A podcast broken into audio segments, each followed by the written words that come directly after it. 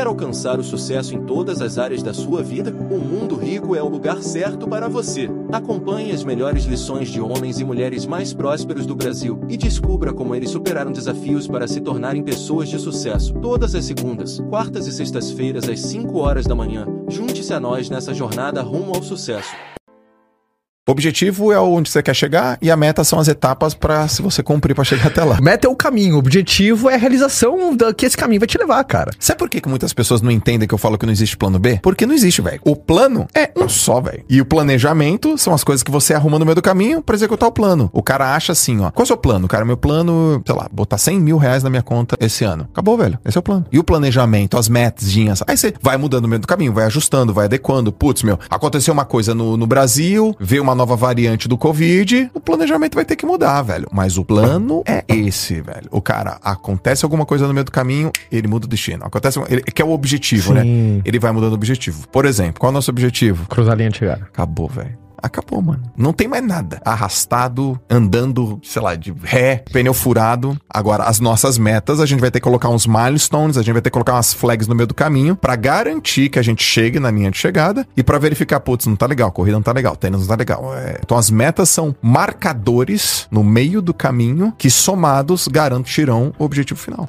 Qual que você acha que é os passos para as pessoas começarem a tirar a meta do papel? Você tem que ter poucas metas e você tem que ter as metas específicas e ambiciosas. Essa é a primeira coisa coisa. A segunda coisa que você tem que fazer, você tem que escrever essas metas. Meta tem que ter prazo. Então, essa meta em quanto tempo? Essa meta em quanto tempo? O problema das metas é que ah. muitas pessoas não encaram meta da maneira que ela tem que ser encarada, cara. O cara bota uma meta, mas ele não se envolve com a meta. Ele fala, vou ler mais. Direto tem isso, velho. Direto. Pode olhar. Da galera que Sim. compartilhou, eu aposto com você que mais da metade falou de leitura. Aposto. Mais da metade falou três coisas: exercício, ler e tempo com a família. Aposto. Tem sempre isso. Mais tempo com a família, leitura exercício. e exercício. Sempre assim. Então, tá uma maniazinha assim agora na internet. Qual? É, não sei se você tá vendo. 200 treinos no ano. Você viu essa parada já? O cara coloca o número de treinos no ano, assim. Eu nunca pensei nisso. Deixa eu te falar, mano. Isso não existe no mundo do é. esporte. Nunca vi meu técnico chegando para mim falando, são, serão 260 treinos no ano. Tipo, os maiores atletas do mundo, ninguém coloca essa. Ninguém. O bagulho, assim, é, essa é a performance. Porque se, e se tiver que fazer 400 treinos no ano? O cara vai falar assim, ó, oh, mas eu botei uma meta e minha meta era fazer 200 treinos no ano e agora eu fiz 400 treinos no ano. Mano, bota a meta do que você quer chegar. Você quer correr 10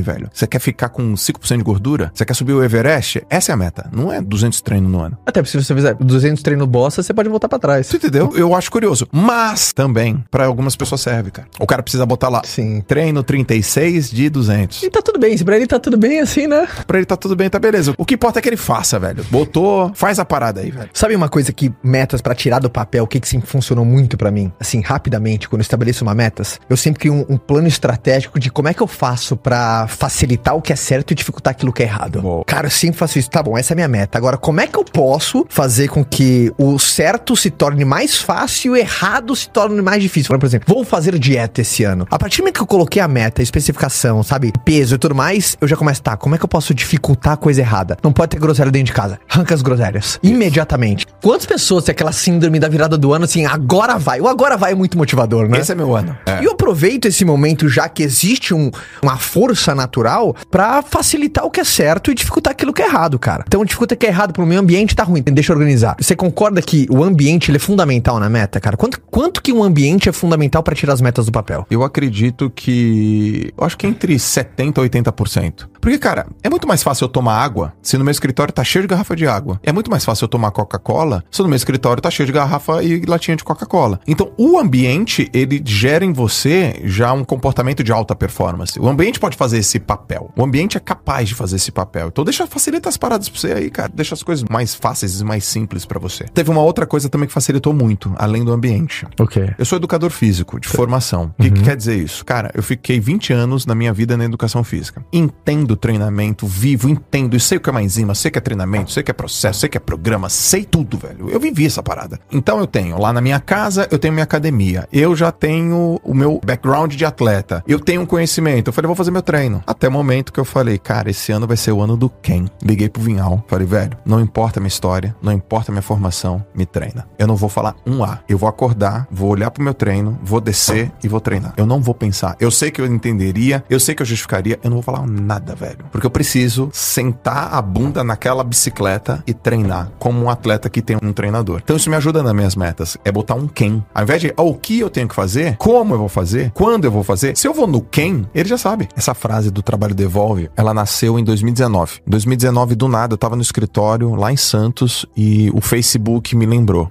Essa era a publicação. Há sete anos. Cara, a publicação era que eu tava vendendo um apartamento. Eu comprei um apartamento em 2009, na planta. Foi um dos momentos mais maravilhosos da minha vida. E em 2012 eu fiz um movimento errado e eu vendi o apartamento. Então, se pensa assim. vender ó, pra pagar a conta. Pra pagar a conta. Então, pensa assim, ó, quando eu comprei, eu cresci 100 metros. Quando eu vendi, eu cavei 400. A dor da perda foi quatro vezes maior do que a dor da, da conquista. Foi muito ruim, cara, devolver. E eu fui no Facebook e eu falei assim, gente, estou vendendo meu apartamento no Aquaplay. Alguém quer comprar? Ninguém quis comprar. Ninguém mandou uma mensagem pra mim. E aí eu tive que devolver o meu apartamento pra construtora. Que eu fiquei três anos pagando, não consegui pagar. E eu passava uma vez por semana, eu passava em frente à construção e eu não via nada. Até um dia que eu vi um primeiro arame assim. Tá! Eu falei, nossa, eu vou morar aqui, é minha casa. E aí em 2012 eu tive que devolver o meu apartamento. E foi muito ruim pra mim. Aí eu tava um dia lá no meu escritório, em frente à praia, 200 metros quadrados. E aparece lá. Há sete anos ou oito anos você tinha feito essa publicação. Era uma foto do Aquaplay, cara. E ali eu comecei a chorar muito, cara. Muito, muito, muito. Chorei, chorei, chorei, chorei. E aí eu liguei o vídeo e falei, galera, olha só, eu quero falar pra vocês que eu acabei de ver isso e tal. Daí do nada eu falei, galera, acredita, acredita, acredita, fica trabalho, porque o trabalho devolve. O trabalho devolveu, cara, não foi em sete anos. Foi em 39 anos. Que é a idade que eu tinha. E hoje, aí quando eu olhei, eu falei, putz, meu, eu ganho dinheiro, eu, eu tenho um salário, Caio, desde que eu tenho 15 anos. Então, dos 15 até 39, dá 24 anos o trabalho devolveu. Meu primeiro contra-cheque foi aos 15 anos que eu recebi dinheiro pra nadar. E com 39 eu recebi uma mensagem do Facebook falando: olha, você tava sem o apartamento. Naquele momento eu tinha outros imóveis, um escritório, uma outra condição. Eu levei 24 anos, cara. E nesses 24 anos, muitas dúvidas, muita incerteza, muita insegurança,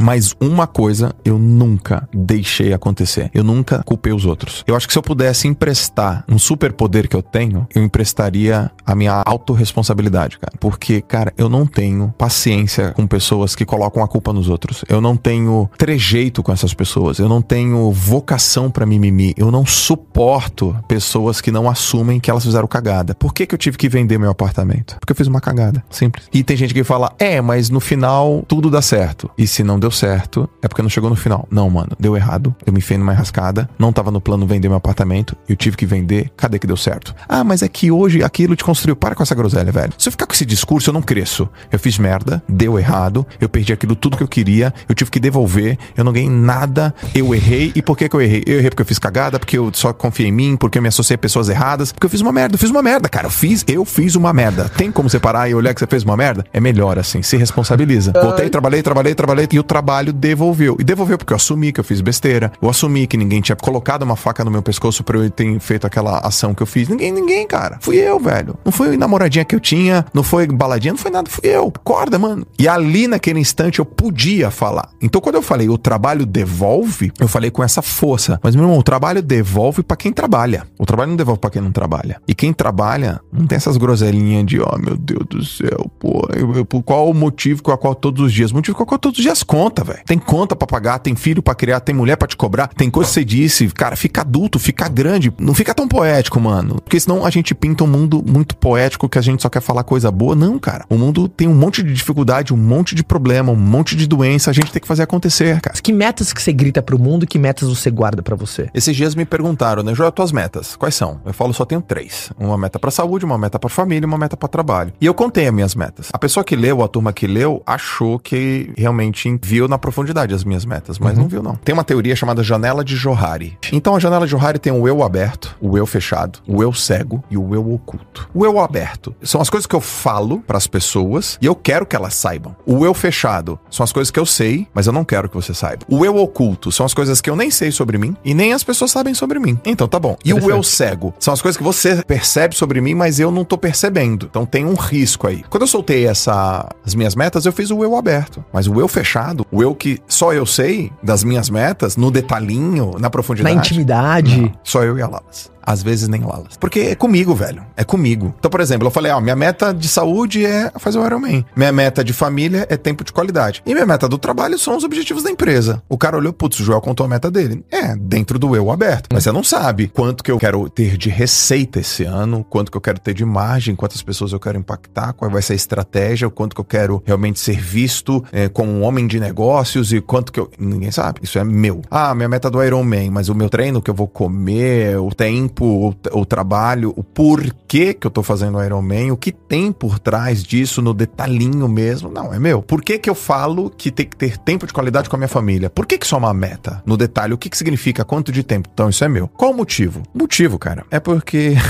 honestamente, eu não quero compartilhar. E por que que eu não quero? Porque eu acho que tem coisas que eu quero guardar pra mim. E tá tudo bem, né, E cara? tá tudo beleza, cara. Agora, tenho metas? Tenho. Elas são em quais categorias? Três. Por que que são em três? Porque meta tem que ser... Eu tenho uma crença, né? Eu tenho uma reflexão, um conceito sobre metas. O quê? Poucas, Boa. específicas Boa. e desafiadoras. Eu adoro, porque meta que não desafia não transforma, né, Não cara? transformam. Então, poucas metas, velho. Ah, tô com 10 metas. Muitas metas. Tem muita coisa aí. Tem que ser desafiadora a ponto de te colocar em estado de flow, estado de atenção, ficar ligadão e ter, tem que ser muito específica.